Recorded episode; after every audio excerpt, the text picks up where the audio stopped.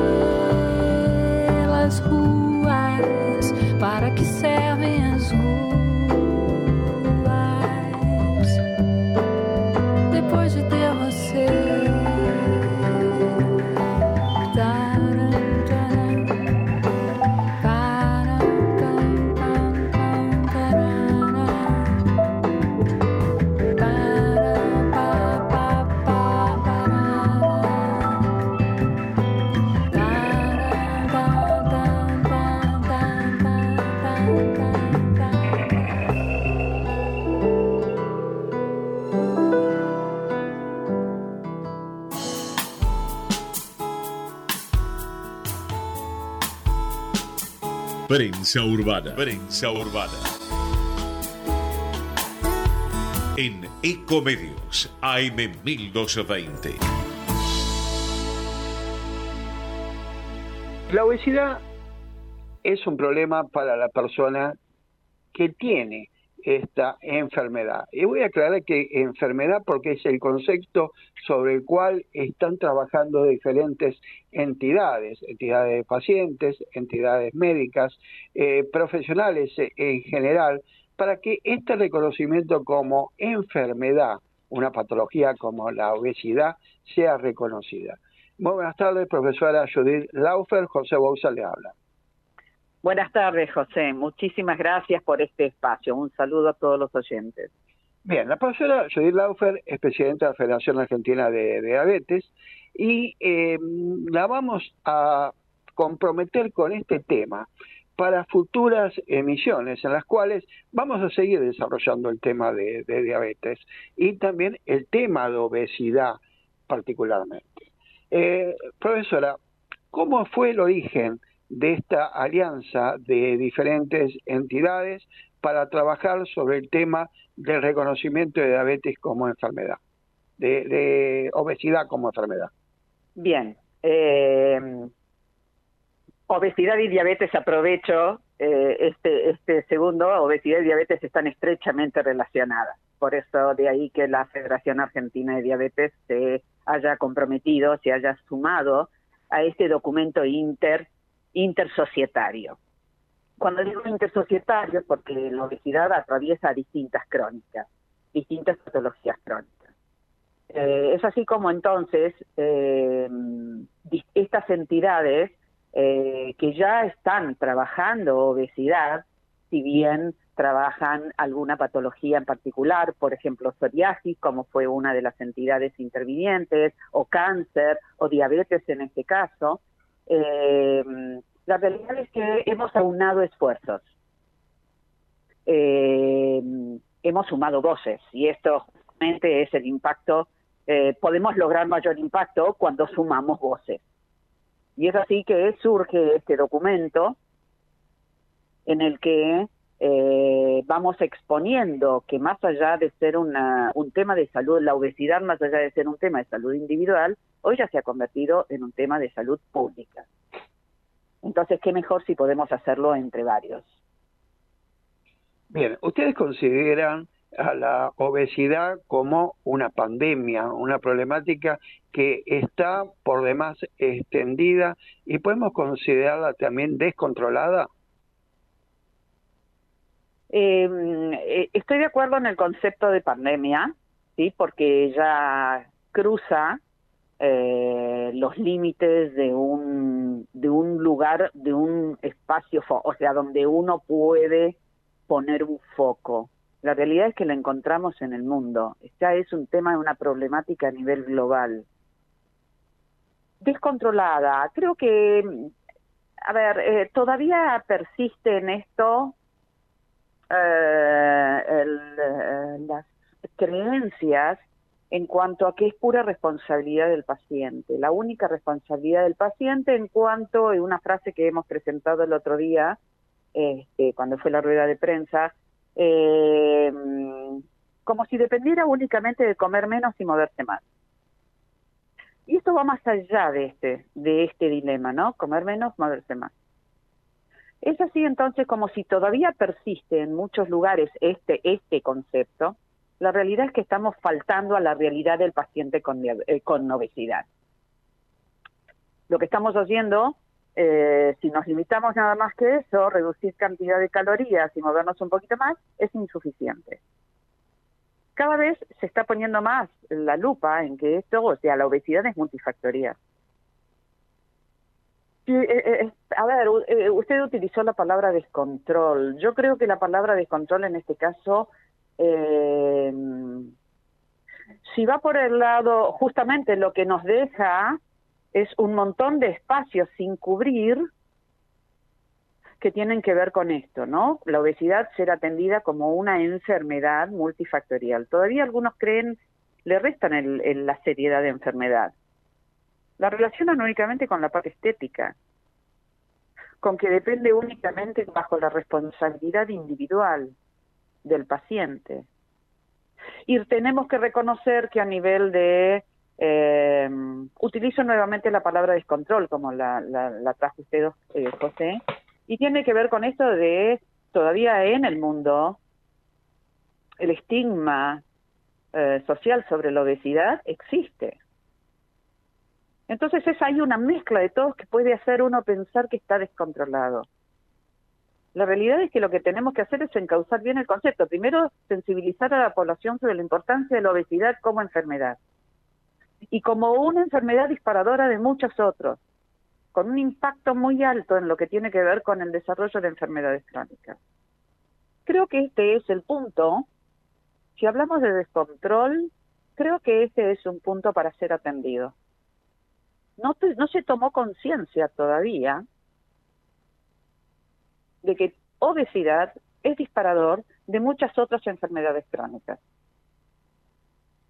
y eso apuntaba su, su pregunta, ¿verdad? Bien, ahora el tema de, de la obesidad. Eh, falta a, lo mejor desde una política pública de, de salud eh, un trabajo más a conciencia como puede ser eh, en la parte de publicitaria, en, la parte hospitalaria, porque está en aumento cada vez más los productos eh, envasados, los productos que, que no están en, general a favor de la persona que tiene que trabajar en su obesidad. Sí, yo estoy de acuerdo. Sí. Eh, tenemos eh, lo que tienen que ver con los medios publicitarios, no están apuntando a la obesidad como tal. Yo creo que siguen, eh, por un lado, eh, como un eje tiene que ver con, eh, con la estética, como decíamos recién, pero por el otro lado, la oferta en lo que tiene que ver con publicidad, como que la publicidad se come a través de los ojos, lo que vemos y lo que escuchamos. Y sí, considero que hay una eh, oferta en cuanto a lo que tiene que ver con eh, productos ultraprocesados. Eh, bueno, la industria ha hecho en este sentido, ha hecho de las suyas, ¿no? Respecto, y los avisos publicitarios así lo dicen. Así es. Eh, ¿Cuál sería esta labor de concientización? Porque nuestro país adolece de, muchas cosas. Nosotros vemos, por ejemplo, un país como Estados Unidos, donde la, obesidad y hasta la obesidad mórbida eh, eh, se ve en una abundancia, en una potencia mundial, y, nosotros nos vemos chiquititos en esto de, de intentar trabajar en ese tema. yo creo que mm, lo que tiene que ver con eh, profundizar el tema de las políticas públicas, me parece que necesitamos trabajar de manera conjunta. Lo que tiene que ver con el Estado, lo que tiene que ver con las sociedades científicas, lo que tiene que ver con las organizaciones de pacientes. Nosotros necesitamos trabajar de manera conjunta para lograr mayor impacto. Eh, mayor impacto en lo que tenga que ver con, a ver, ¿cómo, cómo hacemos para llegar al paciente, a la persona con obesidad. ¿Cómo mejor lo hacemos? Yo invito de pronto a pensar en conjunto cómo mejor podemos hacer a nivel de políticas públicas, de medios, yo, o sea, como la regulación sobre los medios, ¿sí? ¿Qué es lo que uno puede, qué es lo que uno debe, no puede, qué es lo que uno debe ofrecer a la gente? Porque estamos hablando de personas enfermas. ¿Cómo podemos ayudarlos? Nosotros desde Federación Argentina de Diabetes siempre promovemos el concepto este de construir salud dentro de la, de la enfermedad. ¿Se puede? Sí. Pero la realidad es que hay que luchar contra todo este medio publicitario que nos ofrece una, una oferta de productos que van en contra de nuestras, o sea, yo creo que, o sea, van en contra muchas veces nos sentimos abatidos dentro de nuestra propia voluntad. ¿Por qué? Y porque creo que la imagen es cierta. Lo vemos, o sea, comemos a través de los ojos, de, o sea, somos seres perceptibles, podemos a través de nuestros sentidos, el olfato, la vista, lo auditivo. Vemos que en la publicidad muchas veces los mensajes, o sea, todavía no reflejan el tomar en serio la obesidad siguen con un objetivo que tiene que ver con la venta de productos, ¿sí? La promoción de un producto. Pero ¿quién está del otro lado para, para verlo, para escucharlo? ¿Cómo llegamos a esa persona? A esa persona que te, o sea, con sobrepeso, a esa persona con obesidad. ¿Se toma conciencia realmente o la industria, en este caso, la parte alimenticia y los arreglos que pueden tener y demás, utilizan toda la parte publicitaria para seguir vendiendo, seguir promoviendo que, más productos ultraprocesados. Sí, es decir, no, nos están eh, proponiendo tentaciones permanentemente. Tal cual, tal cual, a eso refiere tentación. Y la verdad es que muchas veces la persona con obesidad, la persona con cualquier otra, eh, a ver, con, eh, eh, vamos, bueno, específicamente a la persona con obesidad. La realidad es que hace esfuerzos, claro que sí, claro que los hace. No, no, por eso volvemos a la frase original, comer menos, movernos más. No, no siempre se logra de esta manera. No siempre. Si atendemos esa variable, a lo mejor si se pudiera simplificar en esto, la verdad, comiendo menos, moviéndonos más, tenemos solucionado el tema, pero no es así. El individuo no se mueve únicamente bajo esos dos aspectos. Prensa urbana. Información y opinión. Para comunicarte con nosotros,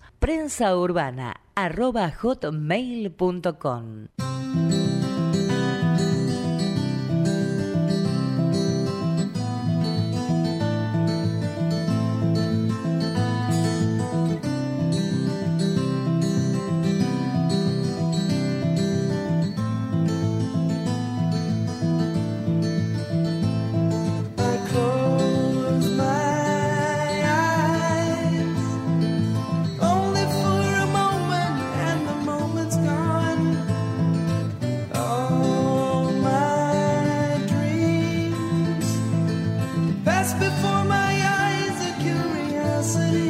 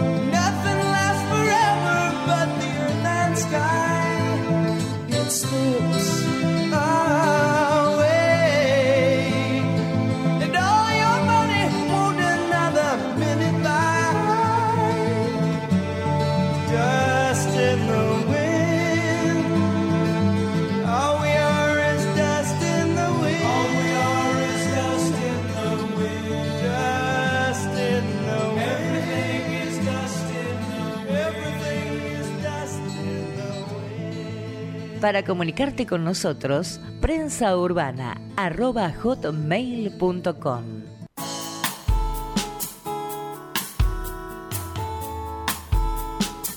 Prensa Urbana. Prensa Urbana. En Ecomedios, AM 1220. Profesora, eh, ¿Cómo sigue esto? Porque bueno, la, alianza me parece re positivo.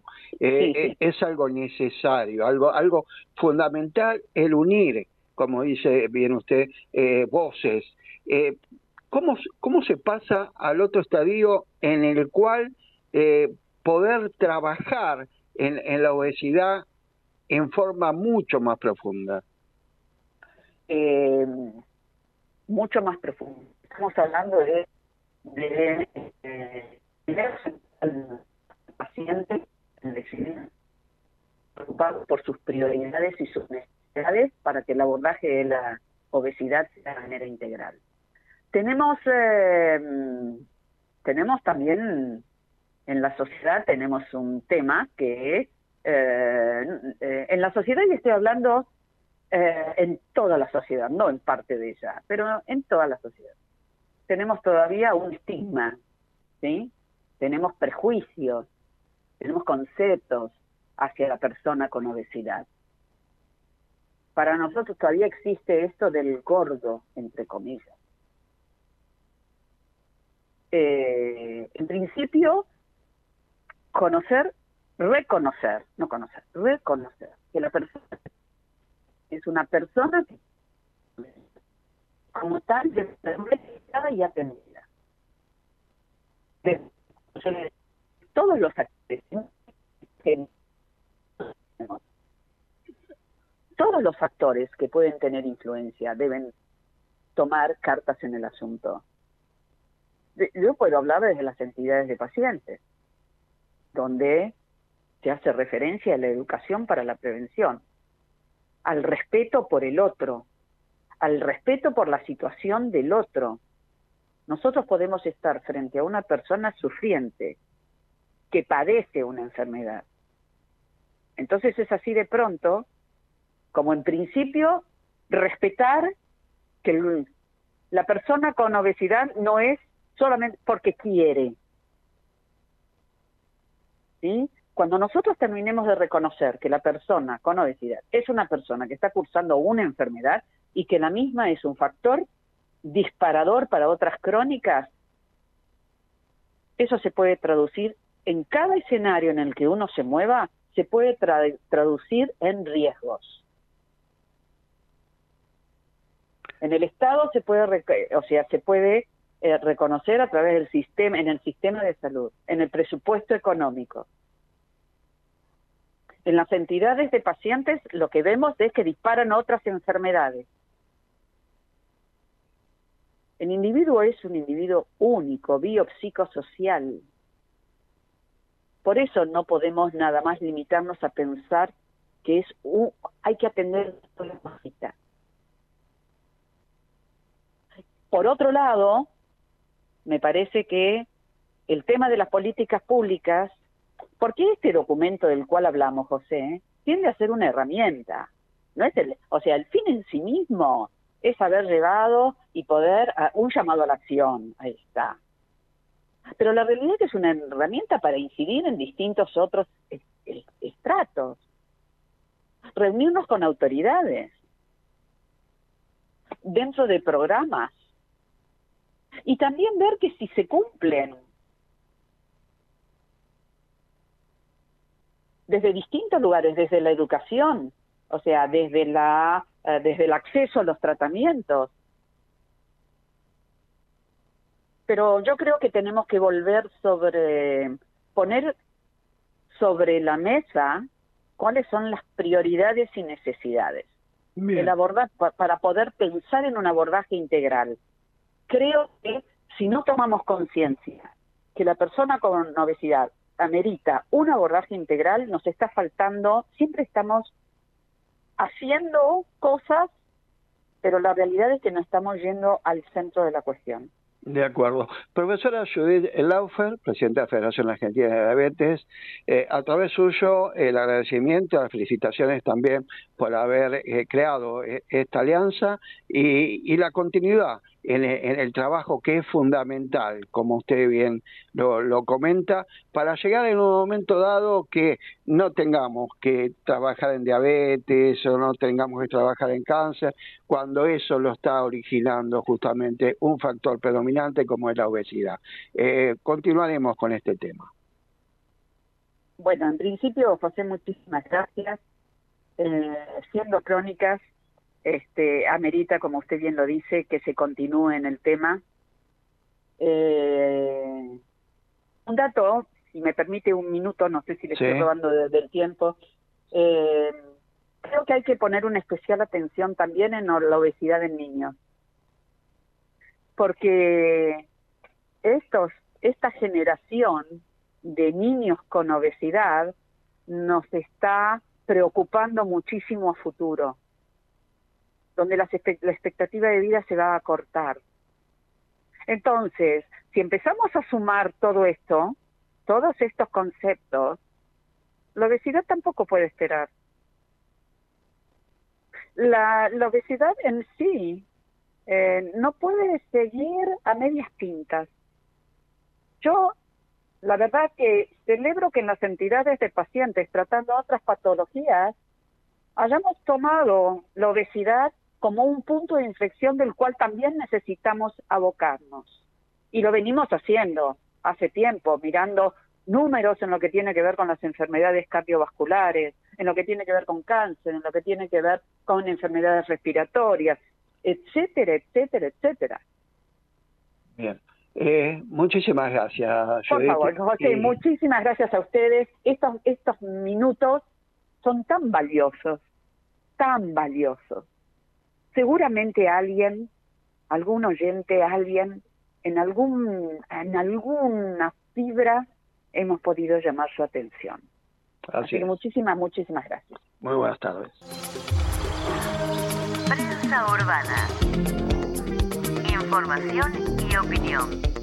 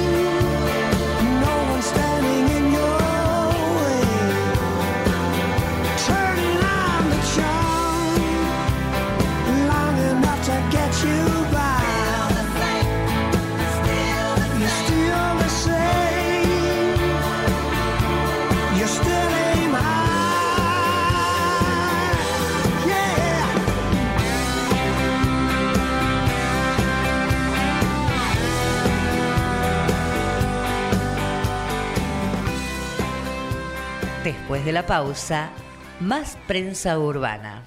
Ecomedios.com AM1220. Estamos con vos. Estamos en vos. No aplaudamos al mosquito, combatámoslo en serio. Para combatir el dengue, el zika y el chikungunya, evitemos que los mosquitos piquen y se reproduzcan. Usemos repelentes, coloquemos tules en la cuna de los bebés y demos vuelta a contenedores para que no se acumule el agua. Si tenés fiebre alta, dolor de cabeza y dolor muscular, no te automediques y acudí al médico. Encontrá más información en argentina.gov.ar. Argentina Unida, Ministerio de Salud, Argentina Presidencia. Podés vernos en vivo en ecomedios.com. Ecomedios.com. Contenidos audiovisuales. Conectate con nosotros. Contestador 5 254 2353. Ecomedios.com. AM1220. Estamos con vos. Estamos en vos. No aplaudamos al mosquito, combatámoslo en serio. Para combatir el dengue, el zika y el chikungunya, evitemos que los mosquitos piquen y se reproduzcan. Usemos repelentes, coloquemos tules en la cuna de los bebés y demos vuelta a contenedores para que no se acumule el agua. Si tenés fiebre alta, dolor de cabeza y dolor muscular, no te automediques y acudí al médico. Encontrá más información en argentina.gov.ar. Argentina Unida, Ministerio de Salud, Argentina Presidencia. Podés vernos en vivo en ecomedios.com. Ecomedios.com. Contenidos audiovisuales. Conectate con nosotros. Contestador 5 254 2353.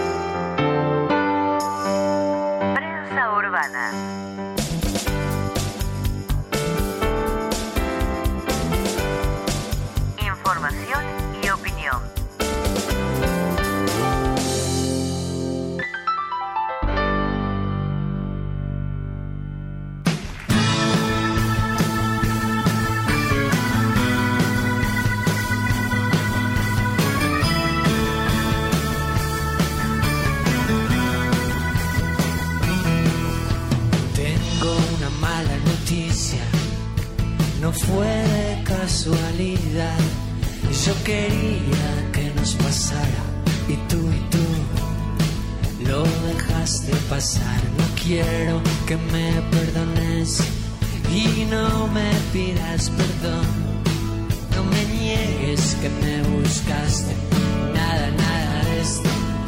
Nada de esto fue un error. Oh, nada fue un error. Nada de esto fue un error. Oh, nada fue un error. Y te digo, los errores.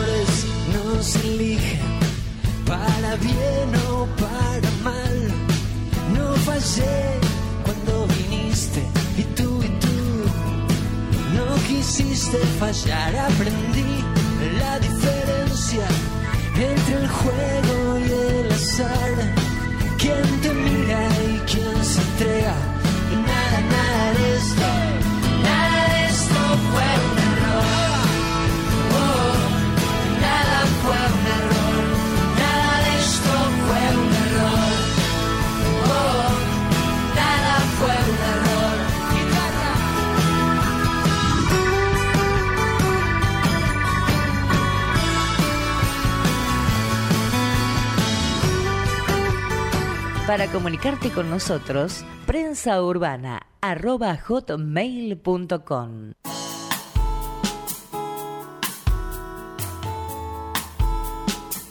Prensa Urbana. Prensa Urbana.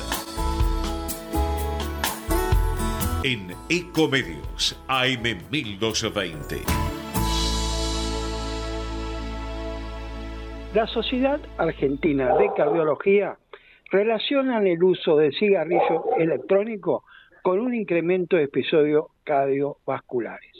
Eh, es un tema que le llega a una amplia franja de la población, muchas personas que quieren dejar de fumar, eh, intentan de diferentes maneras y el uso del cigarrillo electrónico es uno de los tantos que se utilizan y que tiene sus inconvenientes. Tanto es así que en Argentina el cigarrillo electrónico no se encuentra autorizado y es un error que comete la gente porque cree que sí, que eh, su uso está eh, habilitado y hasta aconsejado.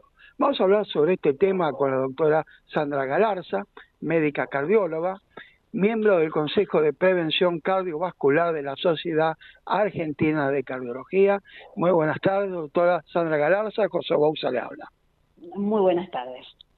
Doctora, eh, ¿cómo es este tema de los cigarrillos electrónicos? ¿Cómo pueden llegar a afectar? ¿Y por qué no es recomendable para dejar de fumar? Bueno, le explico. Los eh, se llaman en general dispositivos electrónicos. Eh, ¿Por qué? Porque hay dos tipos. Los dispositivos electrónicos liberadores de nicotina, comúnmente conocidos como cigarrillos electrónicos, y después están los productos calentados de tabaco que eh, son de otro tipo. Eh, tienen, se, se, conocen como vapeadores, ¿sí? Porque producen aerosoles y no humo, como es el caso del cigarrillo. ¿Qué pasa? Estos eh, dispositivos contienen, por un lado, tienen el elemento psicoactivo, o sea, la droga, que es la nicotina. Recuerde que la nicotina es una droga tan potente, incluso tiene una potencia mayor que la cocaína para producir adicción. Eh, entonces, estos dispositivos lo que hacen es facilitan la liberación de nicotina, porque lo que intentan es mantener eh, o capturar a mayor cantidad de clientes y cada vez más jóvenes.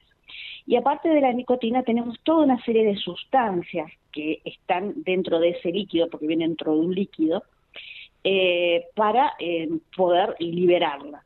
Estas sustancias, cuando entran en el proceso de calentamiento a través de la bobina que tienen, generan otras sustancias que son a su vez más dañinas. Se han encontrado múltiples eh, fenoles, aldehídos, óxidos, radicales libres, y que generan daño severo para la salud. No hay un órgano del, no hay un órgano del sistema eh, que podamos decir que está libre de los efectos de, eh, de, estos, de estos tóxicos. Fundamentalmente tenemos el aparato cardiovascular y respiratorio, que son obviamente por la zona por donde ingresa, que es a través de la aspiración de estos aerosoles, los primeros que van a encontrarse en toda la, eh, la cadena. Y también la parte digestiva. Se ha visto aumento de los de los cánceres de eh, bucofaringios, o sea, de lengua, de encías, de faringe, de laringe, que antes no teníamos tantos y ahora están apareciendo en mayor cantidad de personas cada vez más jóvenes.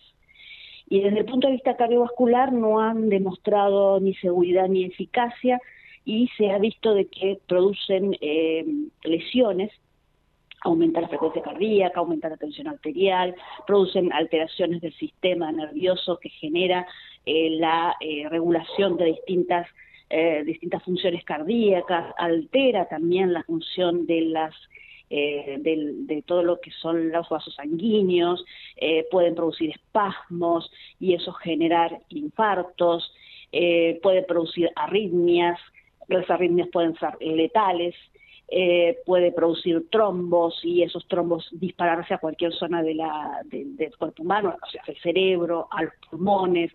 Eh, es una, realmente son eh, dispositivos que no han demostrado hasta el momento ni seguridad ni eficacia. ¿Qué podemos considerar que afecta más? ¿El cigarrillo o el vapeo?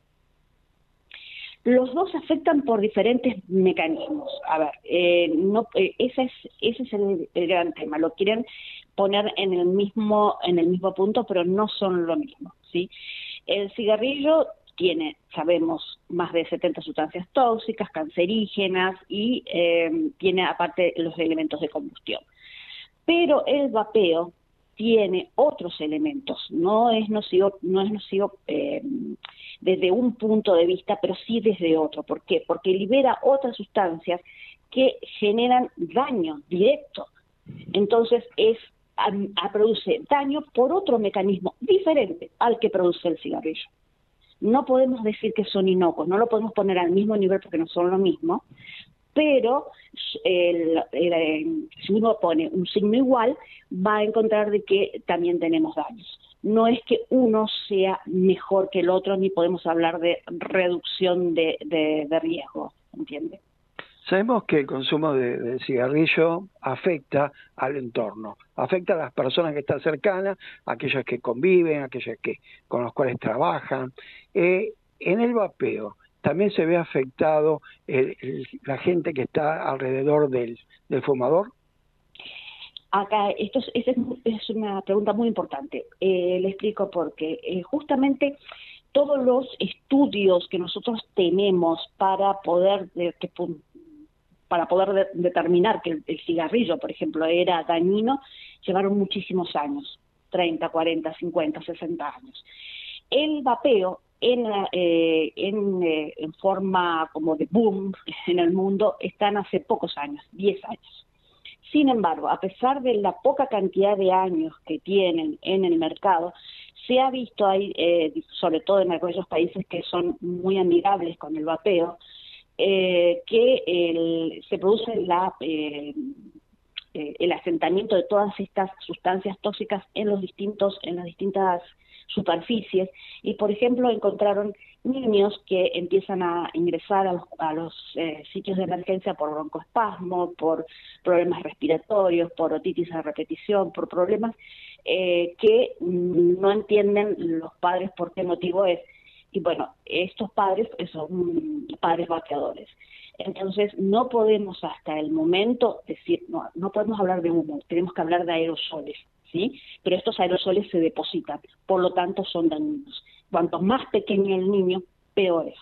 Entonces sí eh, afecta al, al medio ambiente. Sí, el cigarrillo sabemos que es adictivo. Eh, ¿El vapeo puede ser adictivo también? Es adictivo porque contiene nicotina. La nicotina es, el que, es la sustancia psicoactiva, es la droga. Y mire, es más, incluso para evitar regulaciones que hay en otros países, eh, ahora o algunos ponen sin tabaco o smoke free, muy común escuchar el smoke free, pero en realidad contienen una nicotina sintética, que es una nicotina protonada, que es una nicotina especial y que se absorbe más fácilmente y es más peligrosa todavía y eh, algunos otros eh, ya le han, han, descubierto este tema, entonces pusieron, eh, la legislación fue a cubrir estas, estas formas de nicotina sintética. Entonces ahora salió una nueva nicotina, que es la 6-metilnicotina, que es la metatina. Entonces dicen, no, no tienen nicotina. Pero todo esto es para evitar medidas regulatorias. ¿Por qué? Porque siempre la base para poder eh, enganchar, digamos, entre comillas, eh, el, al, eh, a la persona, al consumidor, es la droga, y la droga es la nicotina. Para finalizar, ¿algún mensaje que desee que no hemos hablado en, este diálogo que necesitaría las personas que nos escuchan conocer?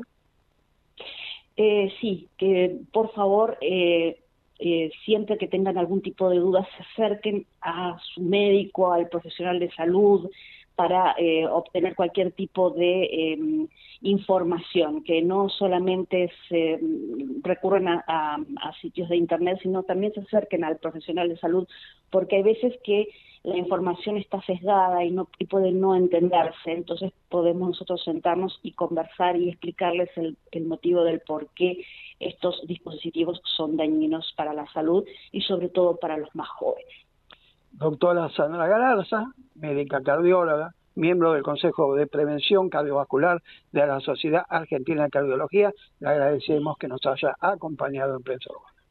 No, muchas gracias a ustedes. Prensa Urbana.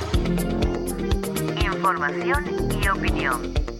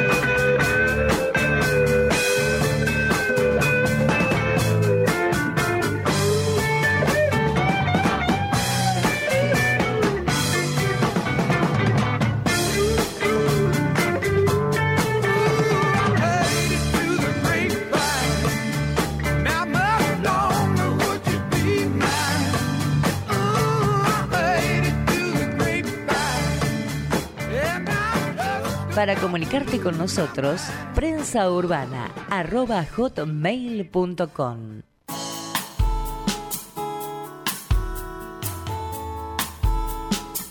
Prensa Urbana. Prensa Urbana. En Ecomedios, AM 1220.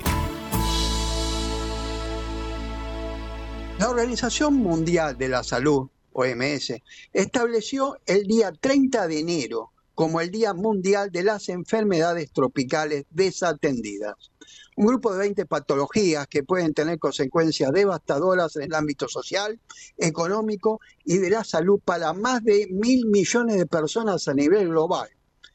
En Argentina, una de las enfermedades que justamente está comprendida entre estas 20 patologías es el dengue, sobre la cual hicimos en otras oportunidades entrevistas, se han explicado, también tiene una vacuna que está en el mercado farmacéutico de hace algún tiempo, y hoy le vamos a dedicar a la gama de patologías que normalmente no se tocan o no se tocan como debieran ser.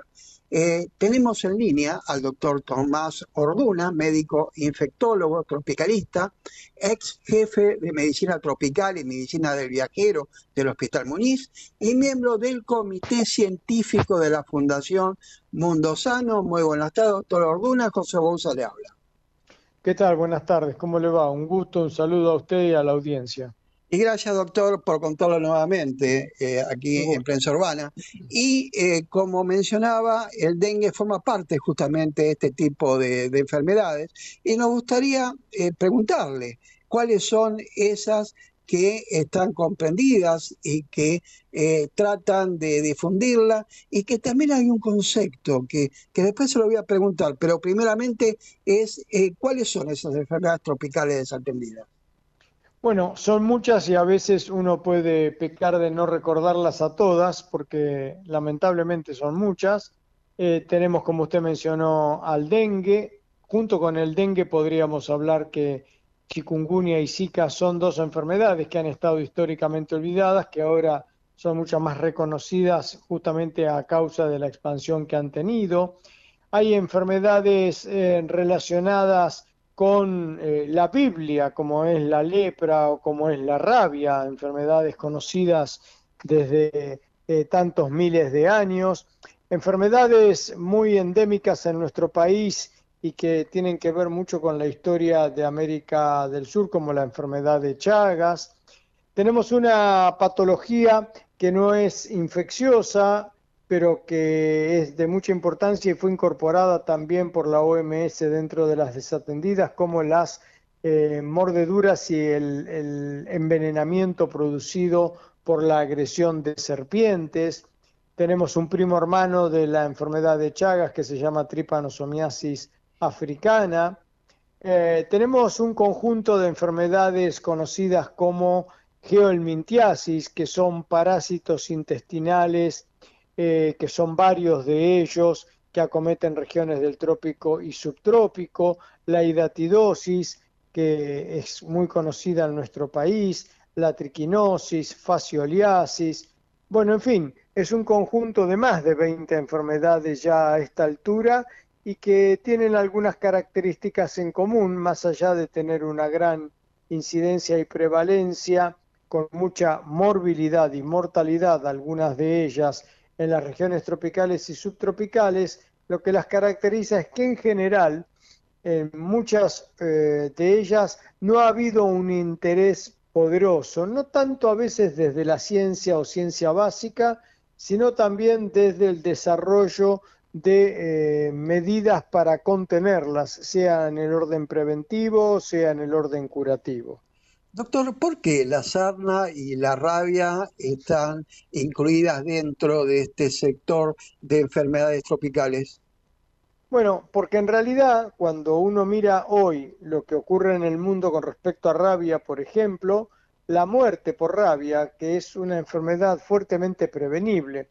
La rabia es una, eh, digamos, es en principio una enfermedad prevenible y la muerte sería eh, eh, lo deseado, evitar justamente las muertes. ¿Por qué? Porque una persona que tiene una buena respuesta desde el punto de vista del uso de las vacunas antirrábicas para humanas, para humanos, perdón, no debería llegar al cuadro clínico y fallecer, porque esto es importante. Una vez que se desencadena el cuadro clínico de la rabia, la letalidad es del 100%.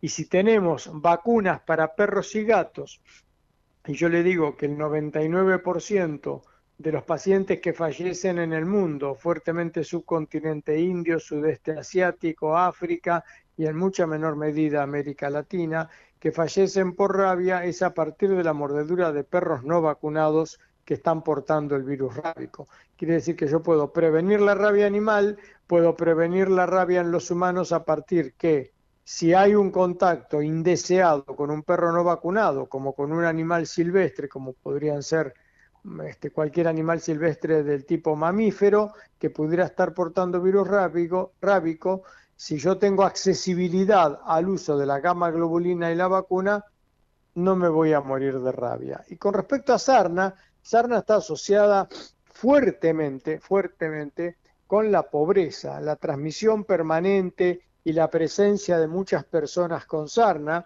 tienen que ver con ambientes muy particulares donde el hacinamiento, las no adecuadas medidas de higiene individual, de higiene colectiva, de acceso también en muchas ocasiones a un diagnóstico y tratamiento adecuado, generan que se vaya transmitiendo de personas a personas en ambientes que son realmente caracterizados por la pobreza y la reducción del espacio físico, el contacto físico de personas con eso que redundantemente, insisto, es el hacinamiento, bueno, también es una enfermedad marginada de alguna manera. Hay un concepto que lo mencioné al comenzar este diálogo, que se lo iba a preguntar, que es el que las enfermedades tropicales negligenciadas u olvidadas. Eh, ¿Por qué este concepto? Bueno, porque, insisto, buena parte de ellas eh, no han tenido la suficiente, em, digamos, difusión y eh, ponerse de alguna manera en ocasiones por el lado de la ciencia, en otras ocasiones por el lado de la inversión de los sistemas de salud. Por otra parte, muchas veces no son eh, enfermedades que generen potencialmente alguna posibilidad de lucro económico que subyugue a la investigación para metodología diagnóstica, para eh, medicamentos o para vacunas, porque básicamente acometen a las poblaciones más pobres o empobrecidas de áreas tropicales y de áreas subtropicales y aún dentro de países este, ricos en aquellos bolsones de pobreza donde no hay un rédito económico. Doctor, Tomás Orduna. Le agradezco que nos haya acompañado nuevamente en Prensa Urbana y me gustaría que nos eh, dé un concepto final o un consejo que, sirva para cerrar justamente este diálogo. Que básicamente todas estas enfermedades tienen como, como sustrato fundamental a la pobreza, la falta de desarrollo socioeconómico la falta de inversión desde el punto de vista de la infraestructura sanitaria que necesitan las poblaciones, muchas veces incluso la falta de interés por parte de la política. Así que lo que hace falta es sacar a las personas que están marginadas, desatendidas de ese lugar y ofrecerles condiciones dignas de vida. Doctor Tomás Ordona, muchísimas gracias. Un gusto, que esté muy bien. ¿eh? Buenas tardes. Prensa Urbana información y opinión.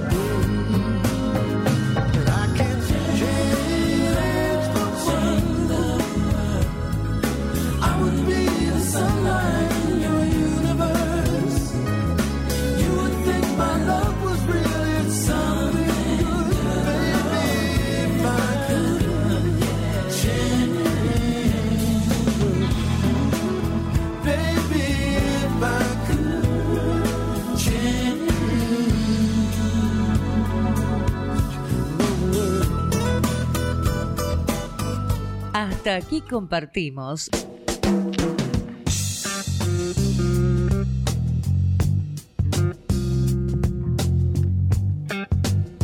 Prensa urbana.